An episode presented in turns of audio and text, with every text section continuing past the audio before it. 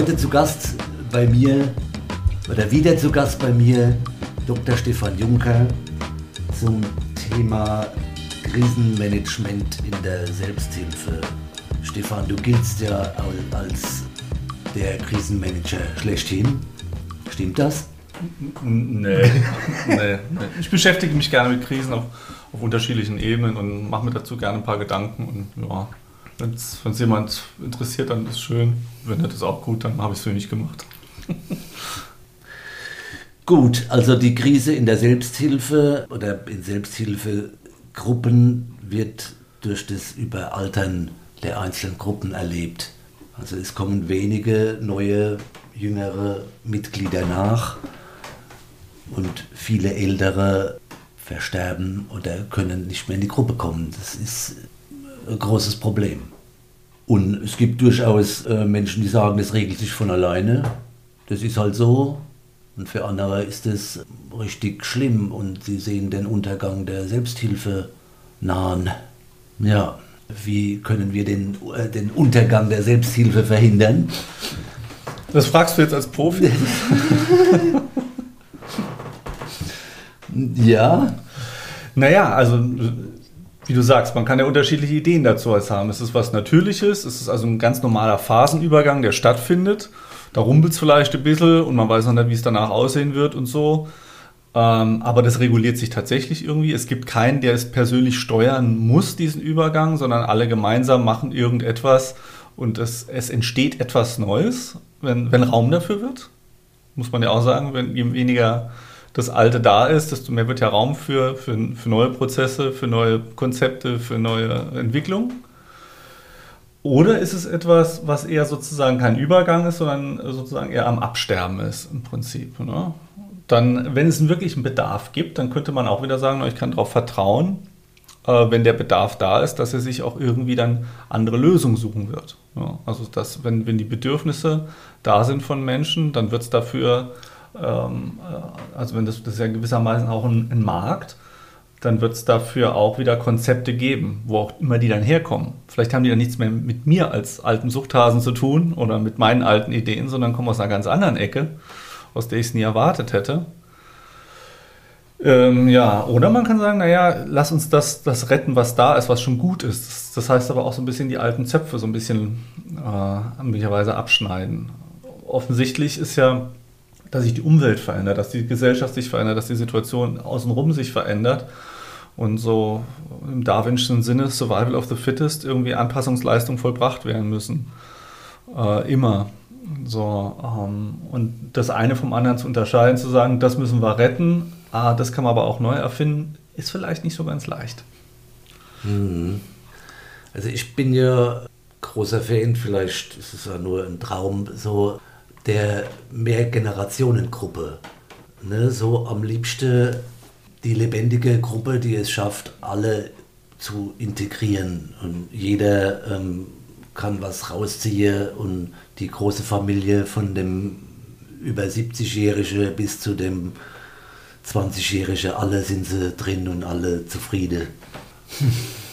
Davon bist du ein Fan? Ja, so hätte ich es gern am liebsten, ja. Ja, also ich könnte jetzt ganz frech darauf reagieren und sagen, das ist ja schon eine echte Zumutung. Also für die einzelnen Gruppenmitglieder. Also Zumutung. Also tatsächlich, ich traue es dir zu, dass du gerade daraus was äh, ziehst. Ähm, aus der Unterschiedlichkeit.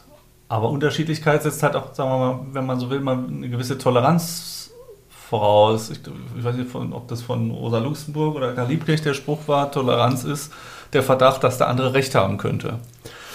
Ähm, so, also inwieweit lasse ich was an mich ran, was mir gar nicht selber gar nicht so ähnlich ist, sondern scheinbar erstmal ein Stück weiter weg. Und insofern finde ich die Idee fantastisch oder das, sagen wir, dein Fan sein von dieser Art. Und gleichzeitig setzt es oder lädt es die Teilnehmer zu einer großen Toleranz ein und auch zur Bereitschaft, ähm, sich selbst gerade im Fremden auch wieder zu erkennen. Also sich selbst gerade in der Anderartigkeit von, von jemandem, der in einer ganz anderen Lebensphase ne, drin steckt, der ganz anders sozialisiert wurde, ganz anders aufgewachsen ist. Aber insofern finde ich das fantastisch, was für ein Steinbruch an, an wunderbaren Möglichkeiten und Erfahrungen das, das so, so sein kann. Mhm. Ja, also das, das heißt, du glaubst durchaus, dass sowas möglich wäre. Es ist in der, in der Psychologie eine alte Diskussion. Wie gleich sollen Gruppen sein oder wie unterschiedlich? Sollte eine Gruppe ähm, viele unterschiedliche Charaktere, Altersstufen, auch Thematiken beinhalten und gerade dadurch wird profitiert oder ist es sozusagen eher so, je, je ähnlicher sich die Leute sind, umso mehr kann man davon profitieren, weil es genau die eigenen Themen sind und genau die eigene Lebensrealität ist. Ähm, glücklicherweise ist diese Diskussion nicht, nicht erloschen, sondern sie bleibt bestehen. Ähm, weil ich glaube, in diesem Spannungsfeld ist es gerade. Also ich, die anderen sollten mir ähnlich genug sein, dass ich in irgendeine Form von Bezug zu mir herstellen kann und die anderen sollten anders genug sein, dass es wirklich einen Unterschied für mich birgt auch. So, also immer wieder, die, das ist ein Prozess, denke ich. Ja, und dann, ja, so läuft das ganz gut. Mhm. Ich habe in meiner, ich nenne es mal aktive Gruppezeit schon relativ lange her, das so erlebt in Re Gruppe, wir haben uns quasi gesehnt, noch jemand ähm, erfahrenerem, älteren, den gab es gar nicht, den hätten wir einfach gern, den hätten wir gern gehabt. Ne? Einfach mal jemand, der, ich sag mal, mehr als zwei Jahre Abstinenzzeit auf dem Buckel hat und uns mal äh, erzählt, wie es so aussieht. Ne? Und heute ist es irgendwie ähm, gerade andersrum. Ne? Die Gruppe wird eher alt und schaffen es nur schwer, junge oder attraktiv für junge Menschen zu sein. Ähm, wenn man sich mal anguckt, wie man den Begriff Krise definieren kann, dann könnte man sagen, Krise ist immer dann, wenn, wenn die, die alten Lösungen nicht mehr funktionieren oder die alten Vorgehensweisen nicht mehr funktionieren oder sogar noch alles schlimmer machen. Also das, was ich eigentlich für eine Lösung halte oder für was Funktionierendes halte und daran festhalte und merke, es geht immer mehr den Bach runter. Das ist der Unterschied zu einem normalen Problem. Also ein Problem ist, was hat schon mal funktioniert bei solcher Art Problemen, dann zauber ich das wieder aus dem Hut und mache es wieder und dann funktioniert es, dann war es offensichtlich ein Problem. Krise zeichnet sich dadurch aus, dass die alten Lösungen und die alten Herangehensweise nicht mehr so funktionieren. Und das ist auch immer die Gefahr, ich will nicht sagen der Überalterung von der Gruppe, aber wenn alles im gleichen Saft stimmt oder alles immer so, so, das haben wir schon immer so gemacht, wo kommen wir denn da hin, wenn wir es jetzt anders machen? Das gehört so dass, und die Dinge nur wie Probleme behandelt, aber dabei gar nicht merkt, dass man sich immer tiefer und tiefer in den Schlamm eingräbt. Andererseits ist es auch gut, an dem Bewährten festzuhalten. Ähm, also auch da gibt es wieder dieses Spannungsfeld. So, wie, wie jongliert man das? Ja? Da wir aber in, insgesamt in der Gesellschaft heute einen eine zunehmenden Rückzug in die eigene Blase haben, also zu Leuten, die mir besonders ähnlich sind, ob das im Internet ist oder auch in echt, ähm, denke ich schon, dass da ein großes Krisenpotenzial ist, weil wir einfach ähm, zu arg uns um uns selber drehen und die Anschlussfähigkeit an andere Teile der Gesellschaft verlieren und an andere Lebensbereiche. Und das, wenn man das überträgt auf die Überalterung von, äh, von Gruppen, äh, ja, also ich kann das durchaus nachvollziehen, dass da ein Gefahrenpotenzial drin steckt und dass der die Möglichkeit von solchen Gruppen zu profitieren dann natürlich auch absinken kann. Klar. Wie macht man das attraktiv? Oder macht man die Gruppe zu und es gibt Gruppe von jungen Leuten, die noch ein paar alte wieder mit aufnehmen.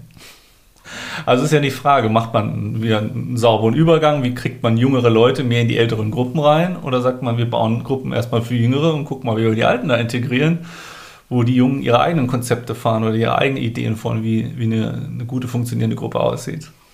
Ja, also im Prinzip beides darf ja sein. Also. Ich habe noch so ein, ah, leider fällt mir jetzt der Name nicht ein, alte Guttempler, Selbsthilfler ähm, im Ohr. Der hat mich so beeindruckt. Er war schon, ich weiß nicht, knapp 80 oder schon über 80 Jahre und hat sich total aufgeregt. Wie kann das sein, dass wir das nicht schaffen, ähm, junge Menschen in unser Gruppe zu kriegen.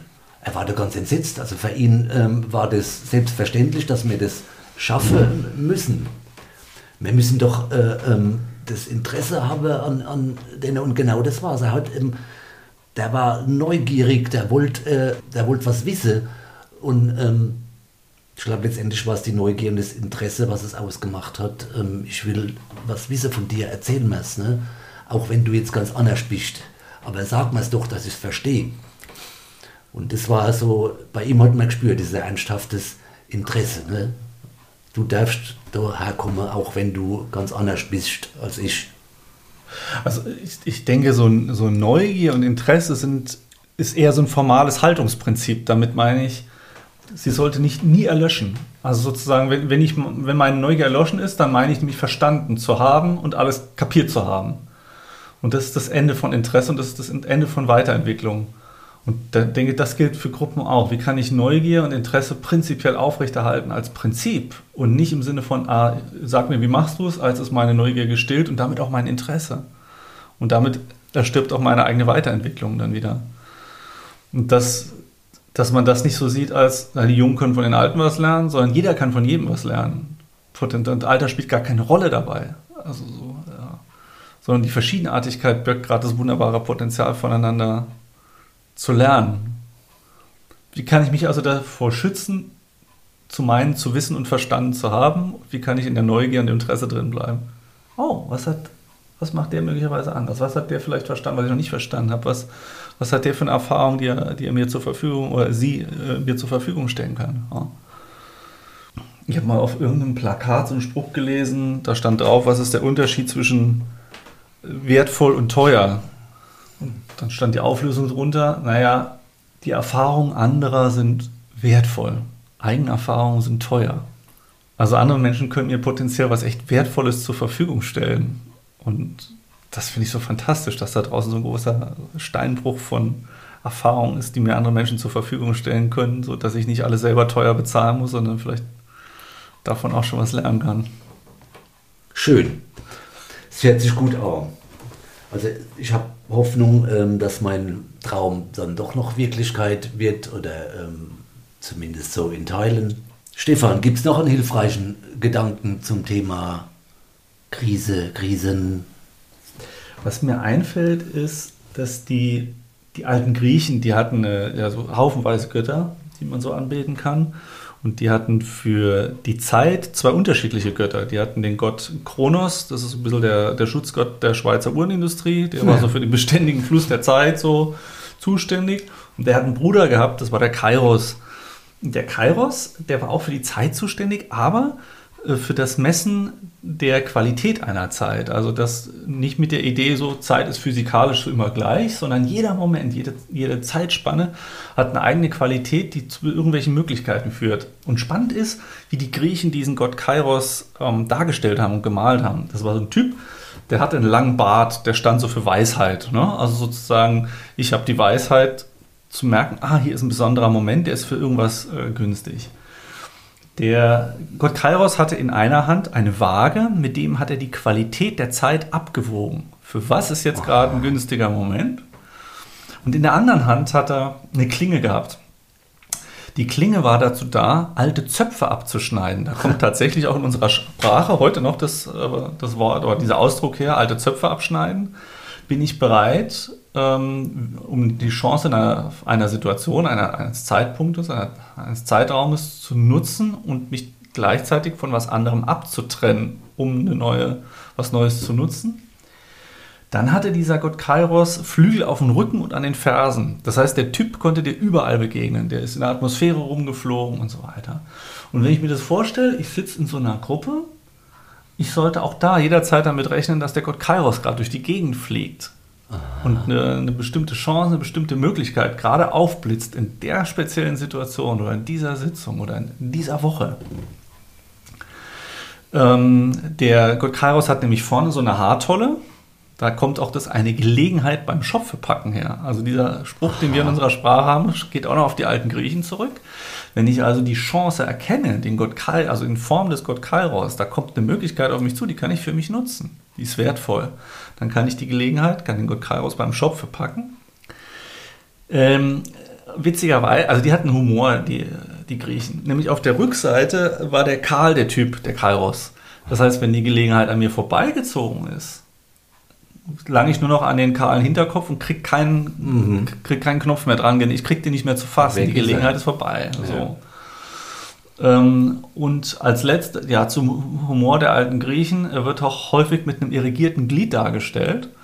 Das soll auch symbolisch dafür stehen, glückliche Momente gehen vorbei, wenn man sie nicht nutzt. So. Also eine, eine komplexe Allegorie, ein komplexes Symbol dieser, dieser Kairos. Ähm, für mich persönlich ist das so wie so eine Art Fahndungsfoto, dass ich mir versuche immer wieder ähm, in meinem Leben mm, in Erinnerung zu rufen, jeden Tag wieder, wo ist der Gott Kairos, wo ist er unterwegs, wie sieht der Typ nochmal aus, woran würde ich jetzt eine, eine günstige Gelegenheit, eine Möglichkeit ähm, begreifen, so, und, und das als Fahndungsfoto mitzunehmen, wo ist Gott Kairos, ist er gerade wieder irgendwo unterwegs, für mich, ähm, wo kann ich es nutzen? Und das eben auch äh, in Gruppensituationen, wo sind gerade die Möglichkeiten, die sich aus der jetzigen, nicht nur zu lamentieren, was ist jetzt gerade schlecht oder was ist nicht gut und was ist nicht brauchbar, sondern nach Kairos Ausschau zu halten.